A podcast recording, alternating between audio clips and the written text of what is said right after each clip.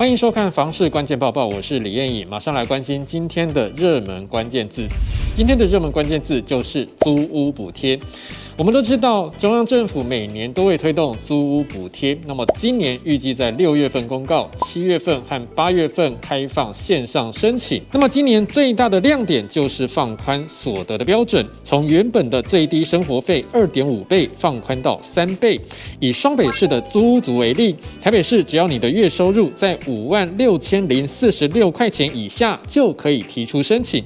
新北市的话也放宽到月收入四万七千四百元以下。可以提出申请，而且家庭成员不用绑户籍。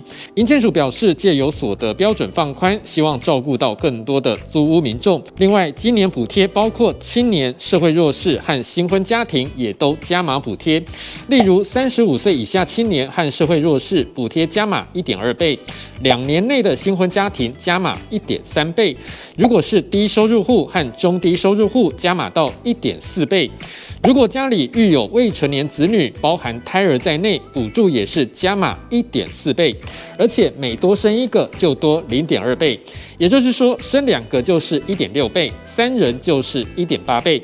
以新北市市区为例，未满三十五岁的青年原本可以领两千四百元，加到一点二倍就是可以领两千八百元；新婚家庭原本可以领四千元，一点三倍就是可以领五千两百元。至于家里有养育未成年子女，原本可以领四千元，如果一个小孩就可以领五千六百元，两个小孩六千四百元，三个小孩就是七千两百元。银建署表示，就是希望今年的标准放宽，照顾到更多的民众。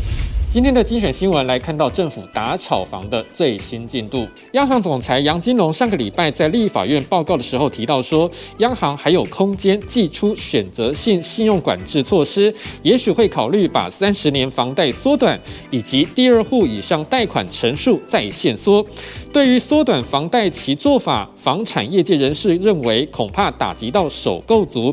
那么央行也再次声明表示，受限房贷的部分是指选择。性信用管制措施规范的公司法人买住宅的贷款，自然人买高价住宅贷款，自然人在特定地区买第二户的贷款，还有自然人买第三户以上的贷款。央行强调，如果有必要，将针对这些受限房贷对象再限缩其贷款的年限。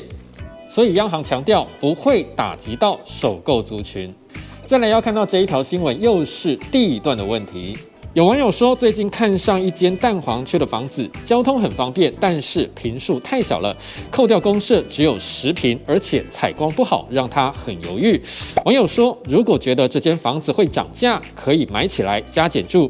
但也有人说，采光不好的房子住起来真的不舒服，不可能住多久就会想卖了。所以网友也提到了，自己真的要搞清楚是要投资还是自住，再来决定要不要买这间房子。最后再来看社宅的新闻，大家都知道大都市的社宅非常难抽到。